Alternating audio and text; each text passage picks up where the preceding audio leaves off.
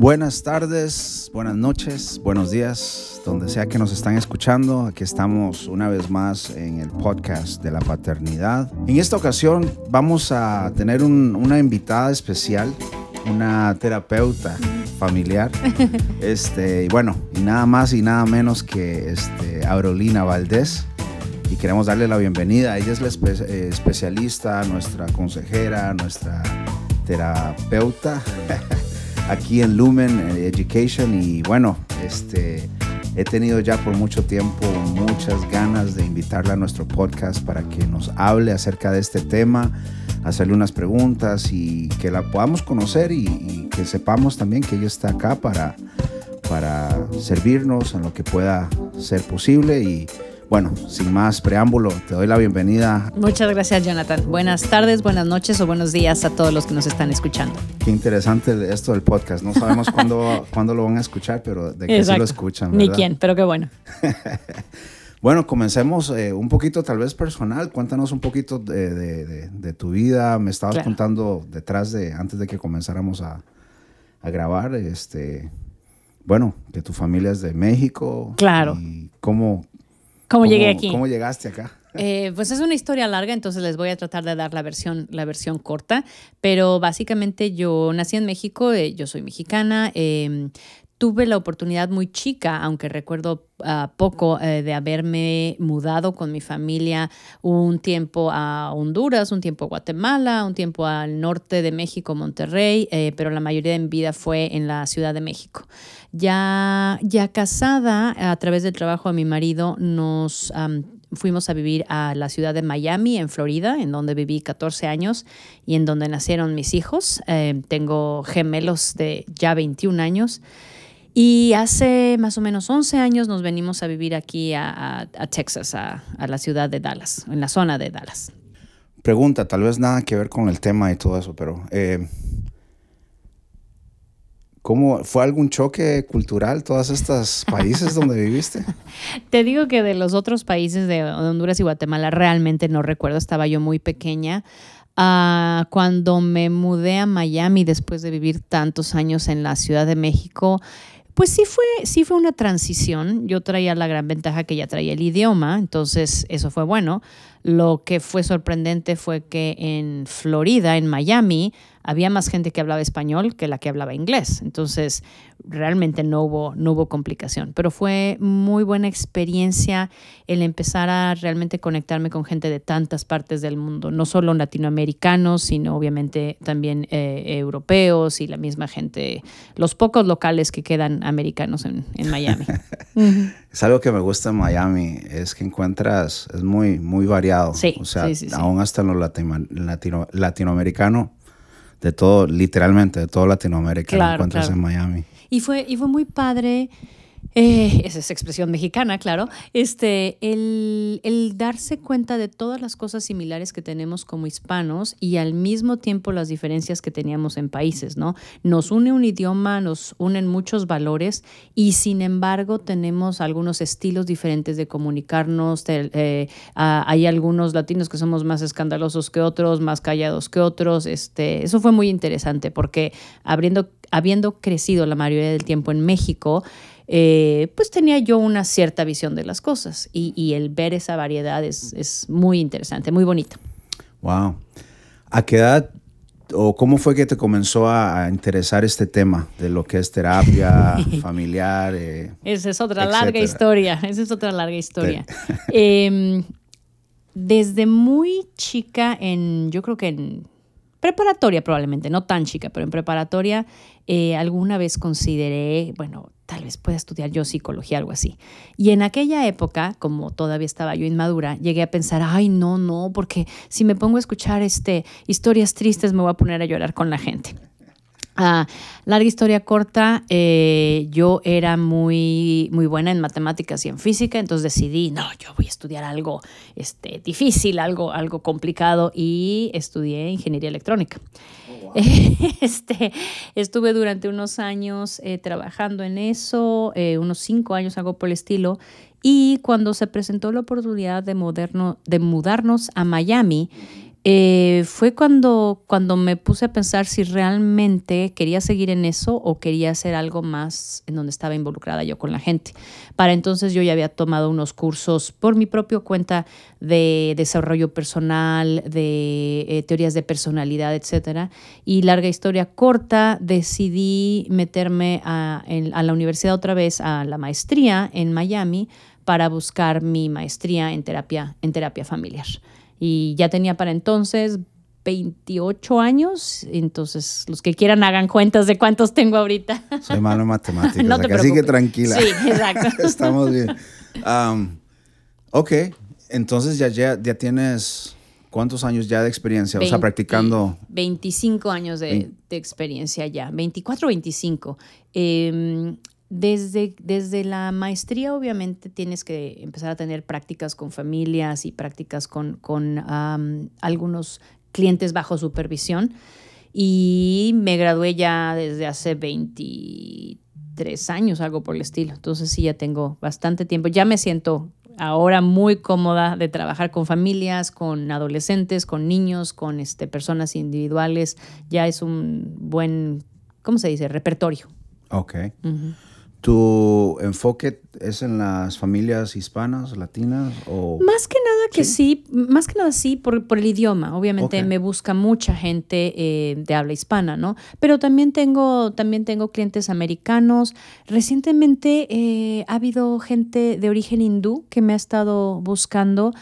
Tal vez em, por el hecho de tener el, la experiencia de ser un extranjero, eh, yo también haber venido acá, y tal vez algunos me han dicho porque tenemos algunos valores similares, aunque somos culturas tan diferentes, creo que tenemos valores similares y eso ha sido una, una agradable sorpresa para mí, que, que gente de otra cultura me está buscando. Wow. Yo tengo apenas que eh, te estaba diciendo tal vez el año cumplido acá en Lumen Education. Eh, ¿Cuánto tiempo llevas trabajando con Lumen? Ya son casi 11 años. Eh, cuando Lumen abrió el programa de Backman Lake, que es en donde yo he estado dedicada, fue híjole, me parece que son, son 11 años, ya nos corregirá Terry y, y Jody Campbell. Yo muy pronto que me mudé a Miami, de alguna manera me, me conecté eh, con, con, las personas de aquí de Lumen Backman Lake y empecé. Mi primer cliente con Lumen fue en noviembre del 2010. Entonces, este, sí, ya van a ser 11 años. Y muy contenta de trabajar aquí, muy, muy contenta de, de tener la oportunidad de ayudar a las familias de, de, Lumin, eh, pues a través de, todos los servicios que da esta escuela y esta comunidad. ¿Cuál eh, piensas, no sé si hay algún eh, issue o, dificultad o challenge, desafío? ¿Cuál es el desafío que tal vez la, la, familia hispana enfrenta en esta área de la, de la salud mental o de la familia? Pues son, son varias cosas, son varias cosas y creo que ya estamos cambiando mucho los hispanos, afortunadamente, y ya no estamos viendo las cuestiones de salud mental como, como algo grave, como un tabú, como algo que se mantiene en secreto y que nada se dice, ¿no?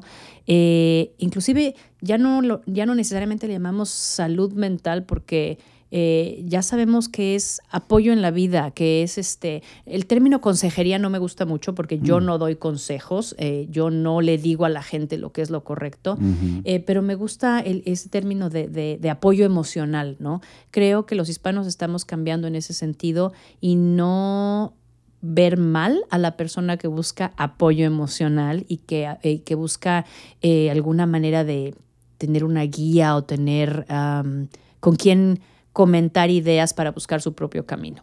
Ese es el primer reto que creo que afortunadamente va mejorando. Y lo veo tanto en, eh, tanto en las mujeres como en los hombres. Tristemente, en nuestra cultura creo que los hombres se han resistido más a eso. Eh, voy a hablar de los que yo conozco más, que son los mexicanos, que hay mucho la cultura del, machismo. Eh, afortunadamente veo que va cambiando mucho eso y, veo muchos más hombres y papás involucrados que quieren hacer algo diferente en sus vidas y en la, familia, en la vida de sus familias. Ah, otro reto, eh, otro reto que veo, y por eso me encanta trabajar para Lumin, es el costo. La gente no lo puede pagar. A mí me parece ridículo que los psiquiatras y los psicólogos sean un lujo para la gente. Em, como hispanos no hay tantos psicólogos y, terapeutas que hablen español. Sí hay, por supuesto, pero no hay tantos como, como en inglés. Y, muchos son muy caros. Entonces, el hecho que Lumin ah, me permite dar mis servicios este, y Lumin cobra los, cobra los costos y se lo dan gratis a las familias, yo creo que eso es una, una ventaja impresionante que, que, que a la gente que le interesa ojalá la aproveche.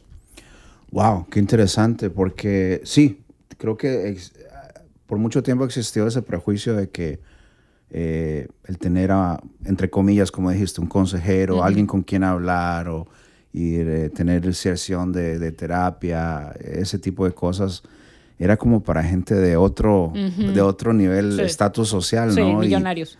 ajá, y saber que, que existe este recurso para, para nosotros, eh, la gente este, ya hay trabajadora. Los que trabajamos. los que sudamos. Eh, es una es, algo maravilloso. Sí, Y es algo que no sabemos, o sea, que tal vez desconocemos. Claro. Que ese tipo de ayuda existe. Existe. y, y, en parte la desconocemos, claro, porque no, no podemos estar enterados de todo, pero en parte porque también eh, no preguntamos, ¿no? Eh, solitos nos ponemos la barrera de, de, no, no, no, este, la ropa sucia se lava en casa, o no, no, no, yo arreglo solo mis problemas. Y, y hasta ahora la gente se está empezando a dar la oportunidad de tener la experiencia de qué es ir a terapia, qué es este, platicar con un, con un terapeuta y, darse cuenta que nadie te está lavando el cerebro, nadie te está diciendo que estás bien o que estás mal, pero que te están ayudando, ojalá, en, tu crecimiento. ¿no? Hmm. Ahora ese cambio lo estás viendo también en, en esa familia hispana, primera generación de inmigrantes o ya una segunda generación? No, desde, desde las primeras, desde las primeras generaciones.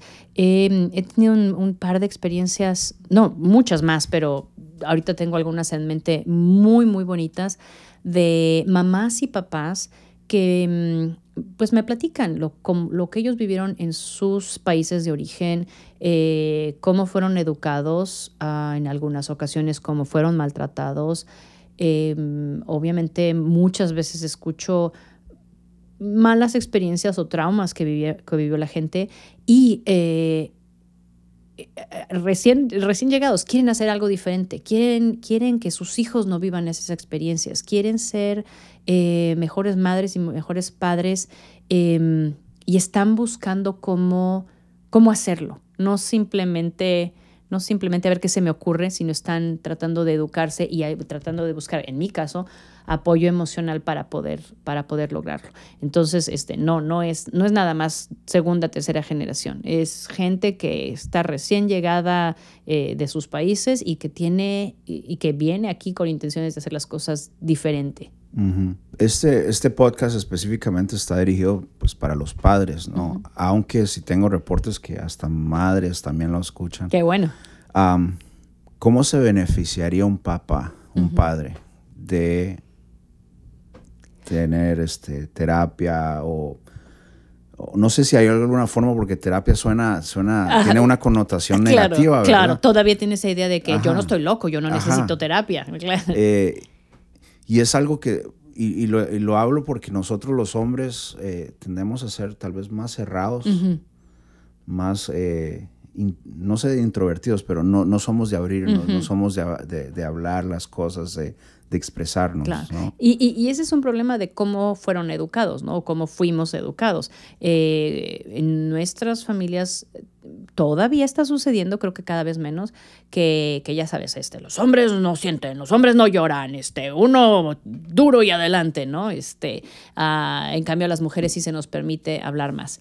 Tu pregunta específica de cómo se beneficiaría un, caballero, un hombre en, en cuestiones de, de counseling o terapia. Yo creo que de muchísimas maneras, porque los caballeros que están llegando conmigo o las personas que estoy viendo eh, tal vez con su pareja, una vez más, lo que quieren es hacer algo diferente. Ellos saben que o sienten que perdieron la oportunidad cuando eran chicos de conectar con sus papás, con sus papás hombres, varones. Eh, mucho de la gente con la que yo hablo, em, una de dos, o tuvo tristemente, una de tres, o, tuvo una experiencia ah, mala en donde el papá era mm, nada más el que disciplinaba y el que ponía las reglas y el que, el que proveía y regañaba. Eh, o un papá ausente que nunca lo conocían, nunca lo veían, eh, o tal vez sí un papá más involucrado, pero que, tan, no siempre sabía hacer la conexión, ¿no? Obviamente te imaginas que yo no veo los, casi no me toca ver los casos mejores en donde todo fue bonito y todo fue fantástico, ¿no? Pero eh, el hecho que uno pueda revisar, ok, ¿cómo fue mi experiencia como hijo y cómo quiero yo disfrutar a mis hijos de una manera diferente, eh, creo que eso es lo que les puede ayudar en terapia, ¿no? Yo quiero ser eh, como papá más involucrado, yo quiero entender más a mis hijos, yo quiero realmente que cuando mis hijos crezcan vengan y platiquen, y platiquen conmigo, yo quiero guiarlos y que no pasen nada más por el aprender a trancazos como muchos de nosotros aprendimos, ¿no? Entonces yo yo creo que auténticamente el trabajar en uno mismo eh, durante, durante terapia o, durante el apoyo emocional que yo puedo dar, permite ah, romper esas barreras y tener mejor conexión con los, eh, con los hijos y, y disfrutar más de la vida no ser nada más lo que eran en aquella época el, papá gruñón este, que traía el dinero a la casa y regañaba a todos. No, los papás de, hoy en día quieren ser eh, mucho más involucrados, mucho más presentes. La semana pasada estaba hablando con un amigo y fue la primera vez, por lo menos en mi caso, que escuché esta expresión y la acabo de escuchar contigo. Él me dijo, eh, yo quiero enseñarle a mis hijos, eh, pero él dijo, yo disfruto ser padre. Exacto. Yo disfruto ser padre.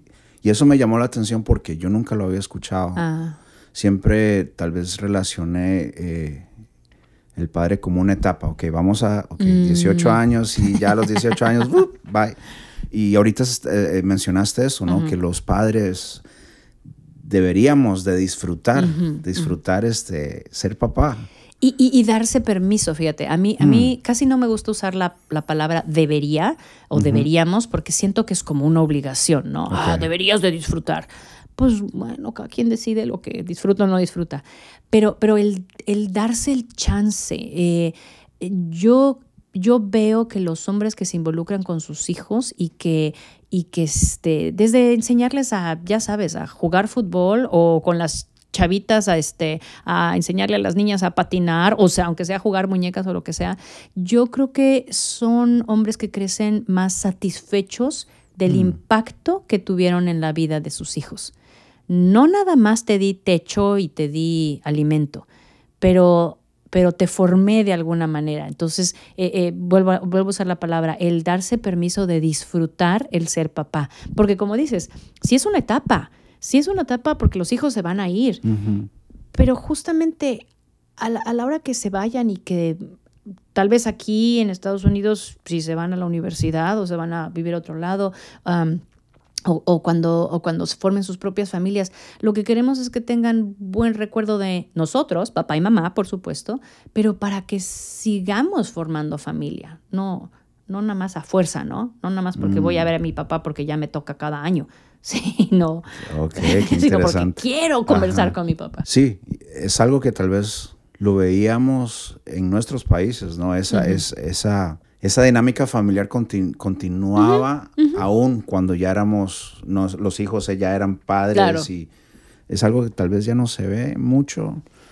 Aquí no sé si es por la rutina, las distancias en este país. ¿Qué, ¿Cuál es tu opinión? Pues sí, también tenemos que pensar que los hispanos que estamos acá tuvimos que hacer el grandísimo sacrificio, eh, bueno, eh, la primera generación que se vino para acá, tuvimos que hacer el grandísimo sacrificio de dejar a las familias allá, ¿no? Entonces, eh, pues claro, no todo el mundo tiene la oportunidad, la manera de, estar regresando, ¿no? Estar regresando, estar visitando. Em, independientemente de, poder ir a verlos, yo creo que lo importante es, una vez más, si establecimos una buena relación, el querer hablar eh, con tu papá, ¿no? Eh, o, con, tu mamá, por supuesto. Em, yo, yo, creo que, fíjate, yo sí he estado viendo en las familias hispanas aquí en Estados Unidos que tienen más, eh, más generaciones o se han venido más hermanos, etcétera, sigue habiendo esa conexión con la familia, sigue habiendo ese, vamos a juntarnos, vamos a reunirnos, este, ahora con el COVID es este, ah, nada más nos vamos a juntar la familia, ay sí, los 40, nada más. Ese era el problema, ¿no? no voy a criticar a nadie, pero nuestras familias no son burbujas pequeñas. sí, sí. Bueno, ahora, ahora, ahora que mencionas el COVID, ¿no? Eh, nos cambió la vida a todos, en todo aspecto, en toda área.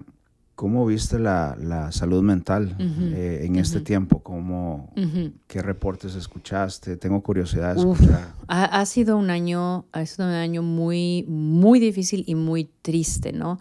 Eh, si yo nada más hablara desde el punto de vista negocio, uh, pues qué bueno, porque a mí me ha llegado mucha gente. Mm. Pero eso es muy triste. El hecho que esté recibiendo tantas llamadas y que, y que em, sobre todo en mi práctica privada, eh, y que tanta gente esté necesitando apoyo, pues es triste, ¿no? ¿Qué es lo que he visto en hombres y en mujeres? Em, pero una vez más, ahora he visto más hombres, eh, mucha ansiedad al principio. Obviamente, ¿no? Todos lo sentimos. Y en este, y en este bote estábamos todos metidos. Terapeutas, este, ingenieros, mamás, este, gente en la construcción, gente, doctores, no se diga, mm. eh, pero mucha ansiedad. Em, me tocó, obviamente, escuchar gente eh, que tuvieron fallecimientos de, de, sus, de sus seres queridos algunos no confirmados de COVID, pero ¿cómo te, qué te diré? Este año es, mucha casualidad que haya habido tantos fallecimientos, ¿no? Diagnosticados o diagnosticados. y algunas familias que, por supuesto, sí tuvieron experiencias muy, muy difíciles de hospitales, gente que todavía tiene, esto es algo importante, gente que todavía tiene meses después fatiga, eh, la sensación de que el cerebro está como en una nube, eh, que no se pueden concentrar bien. O sea, todavía hay gente que está, después de haberse compuesto, sufriendo efectos y todavía hay gente que después de meses que vivieron la, la, la, que vivimos todos la pandemia y el encierro, todavía hay gente que está viviendo con, con mucha ansiedad, con mucha preocupación. Eh, ¿Has tenido que tal vez tomar algún entrenamiento extra? Porque como ha sido algo tan, tan súper, súper extremo, no sé si... Sí, por supuesto. Y eso, y eso fue, y eso es lo curioso, ¿no? Porque fue nuevo para todos los terapeutas del mundo, fue nuevo también para no todos los doctores, etcétera. Pero inmediatamente, por decirte algo, obviamente yo tuve que cambiar de ver personas cara a cara a hacerlo a través de video, ¿no? Entonces, eh, para eso eh, las leyes de aquí de Texas para los, ah, la gente que tiene licencia de terapia familiar son muy específicas acerca de cómo puedes proveer video, qué sistemas tienes que utilizar, qué reglas tienes que cumplir, etc. Entonces, primero, cursos en la parte legal para asegurarme que yo seguía dando servicios mm, eh, de, la mayor calidad, o sea, no nada más como terapeuta, sino, sino protegiendo a, las personas, ¿no? Em, y además, inmediatamente como terapeutas, eh, me contacté con la Asociación de Texas, con la Asociación de, Florida, en donde también tengo licencia yo, y, tuvimos muchos paneles y, pues pláticas entre todos de, compartir qué es lo que estábamos viendo. Y algunas gentes que ya habían tenido experiencia con otras... Em, pandemias más localizadas eh, o, por ejemplo, terapeutas que ya habían tenido experiencia hace 30 años en trabajar cuando eh, surgió el HIV. Eh, el, el, VIH, el, VIH, y, la, y la enfermedad del SIDA. mucho de lo que se aprendió en esa época de cómo apoyar a la gente, de cómo controlar el miedo, de cómo, em, como terapeutas también, ser, útiles fue lo que, lo que se utilizó. Entonces sí, eh, aunque todos los cursos te imaginarás que eran nuevos también, ¿no? Eh, y a lo largo del año es mantenerse, mantenerse informado. Como, como terapeuta, eh, uno siempre tiene que tener cada año un cierto número de horas de actualización. Entonces siempre estamos aprendiendo. ¿Cómo viste, no sé, tal vez el reportaje en las noticias? era obviamente muy enfocado pues a la salud, al virus. Tal vez se ignoró mucho este, tema, ¿no? O se ha ignorado mucho, tal vez. No sé si notaste o fue mi perspectiva. Pues mm, yo, yo creo que mm, yo creo que al contrario, fíjate, no, no siento que se haya, no siento que se haya ignorado. ¿O crees que tal eh, vez trajo un despertar? Sí, yo creo que trajo un despertar. Yo creo que trajo un despertar. Yo creo que mucha gente, al sentirse aislada, al estar en casa, al perder a gente querida una vez más, yo creo que hubo más gente que se animó a, a buscar terapeuta y no solo eso, a recomendarle a alguien más. Oye, ¿por qué no platicas con alguien? ¿Por qué no buscas? Eh, en los medios, yo siento que sí hubo mención acerca de, buscar apoyo, ah, apoyo emocional. Claro, al mismo tiempo te voy a decir, eh, una de las recomendaciones que yo hago es no estemos todo el tiempo siguiendo los medios, ni no estemos ni todo el tiempo viendo la tele, ni todo el tiempo checando Facebook, ni todo el tiempo checando este cuál fue el último chisme en Twitter, etcétera, porque está tan lleno de mala información que a veces nada más nos creamos más angustia y más preocupación. Entonces, también no sé decirte, porque evito, si puedo, esos medios, este, no sé decirte qué tan, si hubo, si hubo información negativa o hubo algo eh, que, desanimara a la gente de buscar ayuda. yo creo que eso es un, buen tema para otra ocasión. para otra ocasión. Otro eh, el el cómo filtrar, eh, o sea, el saber filtrar la información, eh, cómo cuidar también mi, salud mental en ese aspecto. Sí, sí, sí, sí, en el aspecto de los, y, sabes qué, eh, no nada más para nosotros adultos, el cuidarnos, la influencia que los medios de comunicación tienen en nosotros, sino también para nuestros hijos, ¿no? Al, porque estos, estos chaparritos que están de ahorita para adelante, crecen inundados, inundados de demasiada información, buena y mala. ¿Ofreces también eh, sesiones para niños? Sí, aunque no a través de Lumin. Eh, Lumin como funciona, eh, más que nada me enfoca en los adultos. ¿Por qué? Porque sí hay algunas agencias, sí hay bastantes agencias alrededor que tienen servicios para niños. Hay mucho más fondeo para, para servicios para niños y para adolescentes. Entonces, cuando nuestras familias necesitan apoyo específicamente para los niños de edad primaria o de secundaria y prepa, lo que hacemos es tratar de, mandarlos a estos lugares que ya están tan bien establecidos y que tienen tan buena gente, ¿no? Em, como te decía yo, más bien son los adultos los que tienen pocas opciones. Los, los adultos por precios, por también por su mm, los horarios de trabajo. Eso es lo que me pasa con los, con los caballeros, con los hombres. Antes, eh, antes de que hiciéramos las sesiones por video, pues era rarísimo el hombre que podía salirse una hora de su trabajo o dos horas de su trabajo para manejar a mi oficina, verme, regresar, este, tener una hora. O sea, nadie se puede dar ese lujo. Ahora con las sesiones de video, la gran ventaja es que en los, puedo ver en cualquier momento a, cualquier hora. Entonces, he, he, llegado a tener sesiones a las 7 de la mañana y sesiones a las 7 de la noche. No es mi preferencia, no lo quiero hacer todos los días, pero, pero cuando es necesario, claro que sí, porque es la única manera de llegar eh, con con la gente cuando lo necesitan.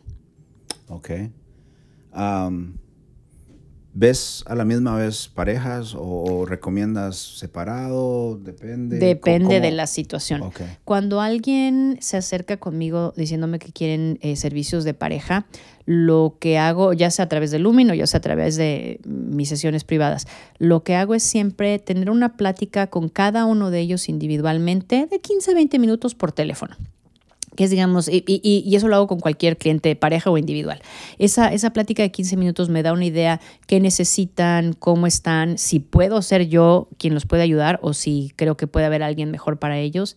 Em, y en el caso de las parejas, me permite evaluar qué, qué tan listos están para terapia juntos ajá, mm. o o si pudiera ser contraproducente. Y aquí va algo bien especial. Si en alguna situación, si en alguna pareja hay alguna situación de violencia en donde, en donde una persona esté en peligro porque la otra en su enojo golpee, aviente cosas, etcétera, no recomiendo terapia de pareja. Ahí sí 100% recomiendo primero terapia individual, primero trabajar con cada una, cada una de esas personas o quien esté dispuesto a trabajar ah, y ya después evaluar terapia de pareja. Porque mi mayor preocupación es que todo el mundo esté, eh, perdón, la palabra en inglés es safe, que todo el mundo esté seguro, ajá, o sea, que, que, nadie corra peligro. Ajá. Y si en una pareja yo creo que lo que se dice en terapia se puede usar en contra, entonces no es recomendable hacer terapia de pareja. Pero vuelvo a lo mismo, eh, hago una entrevista inicial y trato de, evaluar si, si, es lo más recomendable para ellos. Y, soy muy sincera y lo, y lo, digo muy abiertamente, ¿no? No vamos a trabajar primero juntos, o sí, me parece que tenemos mucho material eh, para poder trabajar juntos y estas son las reglas en las que vamos a respetarnos y, ellos sobre todo respetarse como pareja en las sesiones que tengamos juntos. ¿Cuánto es el lapso de tiempo eh, que duraría un, no sé cómo se... Sí, una, las sesiones, bueno, o, el tratamiento, el tratamiento, ajá, así es como se llama. Em, obviamente es diferente para cada, para cada persona, para cada pareja, para cada situación. Eh, en el caso del Lumin, las personas que me buscan a mí a través de Lumin, y, volvemos a lo mismo, como son servicios gratuitos para ellos, a mí Lumin me autoriza de entrada ocho sesiones, ocho sesiones en donde, en donde em, trataremos de hacer el, mayor impacto posible, ¿no? Muchas, muchas, muchas veces cuando, cuando la circunstancia requiere más, Lumin me lo autoriza. En ese sentido, las directoras de Lumin realmente apoyan eh, cuando las familias quieren salir adelante y están trabajando. Em, eh, ah, eh, perdón. Y cuando, cuando digo ocho semanas es, lo que me autorizan. Cada, cada persona, yo lo que le digo a cada persona, esto es voluntario. Nadie está obligado a venir a terapia. Si tú decides venir y platicar una vez conmigo y con eso tú ya decides que sufres suficiente, yo lo voy a, yo lo voy a respetar, ¿no? Claro, yo como terapeuta podré pensar eh, eh, o podré sugerirte que todavía hay cosas que trabajar, pero mm. nunca voy a obligar a nadie a estar a fuerzas cinco sesiones o a fuerzas ocho sesiones. Ahora, lo que yo también le digo a la gente, eh, nos toma años, años enteros, nos toma nuestra vida entera llegar hasta el punto en donde digo, híjole, sí, quiero ir con una terapeuta. Híjole, sí, estoy dispuesto, estamos dispuestos como pareja, llevamos años con, con problemas, estamos dispuestos de hacer algo diferente. Entonces, tampoco creamos que en ocho semanas vamos a solucionar todo y vamos a, salir adelante, ¿no? Em, a mí me gusta la idea de que la gente se dé tres meses de, estar en terapia, de estar en, eh, apoyo emocional, como para realmente sentir un cambio y que ese cambio sea más permanente. Ajá. Porque yo puedo salir de ver una película muy bonita, muy motivante y digo, ah, sí, ahora sí, voy a subir una montaña. Y a las dos semanas se me olvida. Lo mismo puede suceder en, tratamiento. Por eso me gusta, si la gente está dispuesta, que se den unos tres meses para, para realmente establecer nuevos patrones y nuevas maneras de hacer las cosas y que eso se vuelva más permanente en su vida. Hmm. ¿Te, contesté? ¿Te hace sentido? Sí, exacto. ¿Y cómo sé a ver, tal vez estoy haciendo siempre hablando con estereotipos, pero nosotros los hombres o, eh, muchos de nosotros, muchos de nosotros tendemos a, reaccionar. Ajá. voy al doctor cuando ya me da el infarto. Ah, eh, entonces mi pregunta es, ¿cuándo sé o cómo sé cuando necesito tal vez apoyo emocional o un par de terapias, un par de sesiones? Ajá. Tal vez este, reaccionar o cómo prevenir, no sé, eh, cómo jugar con ese... Claro, claro, claro, claro. Porque se me, me da la impresión, o lo que me dijiste ahorita, es que muchas de las personas que te llegan a visitar o que te contactan es cuando... Ah, sí, Ya, hasta aquí, ya, no puedo más, ¿no? Entonces, ¿cómo jugar con esa dinámica? Claro. Y, bueno, voy a empezar por decir que este...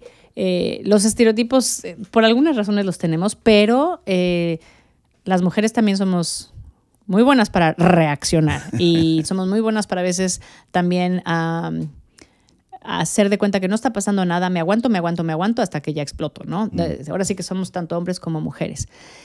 Eh, ¿cómo, ¿Cómo darme cuenta? Pues yo te diría, sí, tristemente muchas veces uno, uno tiene que no tristemente, pero muchas veces lo que pasa es que uno intenta arreglar sus problemas solito o yo intento echarme ganas y yo intento salir adelante.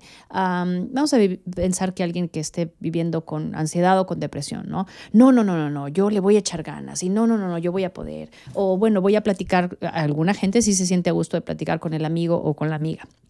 La diferencia es que los amigos y las amigas, número uno, no tienen entrenamiento y número dos, están involucrados personalmente, ¿no? Eh, eh, muchas veces el, el, consejo de, no, yo en tu lugar haría esto. Entonces, em, hay gente que intenta primero por sí mismos, luego platicando con una amiga, luego... Eh, se van dando cuenta que sus síntomas, por decirte algo, si estás deprimido, que llores muy seguido o que estés encerrado en tu casa o que no tengas motivación. Si tienes ansiedad, esa sensación de, algo va a pasar, algo va a pasar, o, sentir taquicardia, o etc. Cuando los síntomas van subiendo, a pesar de, tu intención de salir adelante, yo diría, e, es buen momento para hacerlo. No te esperes a una crisis, no te esperes a estar tres semanas encerrado en, tu cama, eh, eh, encerrado en un cuarto oscuro, para buscar ayuda para salir de depresión. No te esperes a que te dé un ataque de ansiedad, este, o que sí, o que, o que te desmayes un, día por, la, por el estrés y por la presión para buscar apoyo, ¿no? Y vuelvo a lo mismo, esto es la diferencia de que antes pensábamos en que, ay, solo los locos van a terapia.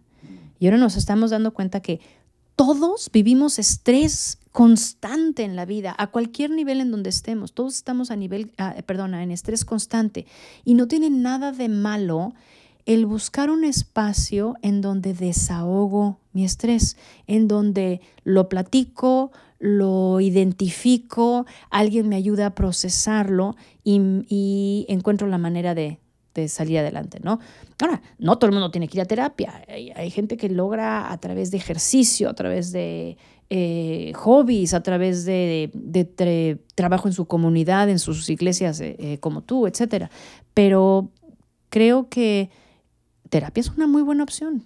llamémosle consejería. Te digo, no me gusta consejería porque no les voy a dar consejos, les voy a hacer muchas preguntas para que encuentren su camino. Pero este, pero eh, que lo veamos como algo, haz de cuenta como ir al dentista y que te limpien los dientes. No necesitamos que se caiga la muela para ir al dentista. Exacto, ok. Sí, sí, buena respuesta. Buena respuesta. Y me gusta eso también, eh, que es muy, eh, eres muy, enfatizas eso. No te voy a dar consejos. Porque también muchas veces entramos, no sé, un tipo de actitud de pereza ah, emocional de, ah. ok, aquí estoy, dígame qué tengo que hacer. Eh, sino más bien este, este tipo de sesiones eh, eh, nos pone a pensar y a analizar tal vez, ¿no? ¿Qué decisiones tomar? Y, y sobre todo, ¿sabes qué? Yo no soy nadie para juzgar a otras personas.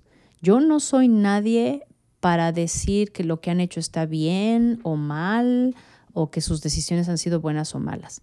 Yo lo que espero es a través de, ojalá ganándome su confianza, me platiquen de su vida, a la hora de yo hacer preguntas de por qué habrá sido esto, o cómo habrá iniciado, o qué crees que puedes ganar, o qué crees que puedes perder con estas decisiones, espero que la gente encuentre dentro de sus propios valores su propia manera de hacer las cosas, porque yo no vivo la vida que ellos viven, yo no estoy en su situación, yo no estoy en esas crisis.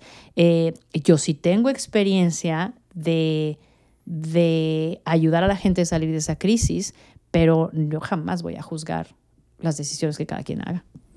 Qué bueno que mencionaste eso, porque tal vez ese es otro, otro factor que, que nos impide muchas veces hablar con alguien, ¿no? Me da vergüenza claro. decir esto, el, el, miedo a ser criticado o juzgado. Entonces me parece genial. Eh, para ir aterrizando el, el avión, eh, ¿cómo, ¿cómo, te podemos localizar? Perfecto. Em, mira, eh, si, si, son parte del programa de Looming Backman Lake Together, mm, eso significa que tienen un, eh, un, una maestra o maestro asignado, un parent educator, un educador de padres, la, o una trabajadora social. La mejor manera es directamente pedirle a la trabajadora social o a la, la o el educador de padres que este, oye, me interesa platicar con Aurolina, oí que dan servicios de, de consejería, de terapia, de como les quieran llamar, ¿no? No es necesario que les den todo el detalle. O sea, si, si, ustedes tienen la confianza, si esa persona tiene la confianza con su maestra o con su trabajadora social, claro que les podrán platicar, pero no es necesario. Simplemente con que digan quiero platicar con Aurolina, ya con eso. Em, y si no, em, doy mi celular. Sí, claro, Y si no, de cualquier manera pueden contactarme al 817 608 6825 ese es mi número celular. Eso sí, eh, mil disculpas, yo no atiendo emergencias, no, no soy alguien a quien puedan recurrir a las 3 de la mañana. Eh, cuando alguien me deje un mensaje, que me diga, por favor, oiga, yo soy de la escuela de Lumin, escuché el podcast, por ejemplo, o mi, mi niño, mi niña participan con la maestra tal y yo me comunico con, esas personas. Eh, ya habría un pequeño papeleo que tenemos que hacer en donde Lumin me autoriza y en donde la persona interesada también me autoriza a tener sesiones, pero es, muy sencillo. Es cuestión de decir, quiero hablar con Aurolina y contactarme. Excelente, Aurolina. Muchas gracias eh, por, tu tiempo, por hacer tiempo para compartir con nosotros en el transcurso de tus comentarios, respuestas, este, se me venían otros temas, Exacto. otras preguntas que tal vez podamos hacer, una, otras, invitarte. Me parece muy bien, encantada de la vida, encantada de eh, participar. Entonces, muchas gracias por, esta, por este episodio súper especial. Y bueno, no sé, algunas palabras, algún consejo que nos quieras dejar. No, yo no doy consejos. Ah, me agarraste. No, no, no, simplemente muchísimas gracias. Este, espero que aquellas personas que estén, eh, como, como se dice, estén así como que curiosos o que sientan que, que pueden beneficiarse de platicar conmigo o platicar con algún terapeuta. Yo, yo, yo les ayudo a buscar a quien sea la mejor persona para cada quien. Ojalá se animen. No hay nada que perder y como les digo, esto es voluntario y en cualquier momento, si no hubo el clic conmigo, muchas gracias a Carolina, aquí lo dejamos y no me voy a ofender. Y al contrario, como dije, le ayudaría a esa persona a buscar la, mejor, el mejor apoyo para ellos. Excelente. Bueno, amigos, eh, ya tienen aquí este, un recurso eh, nuevo, un recurso diferente. Eh, y además del podcast, ya saben que podemos este, contar con la ayuda de Aurolina. Así que me despido de ustedes. Les deseo un feliz fin de semana o feliz semana cuando sea que estén escuchando esto y nos miramos en el próximo episodio. Chao.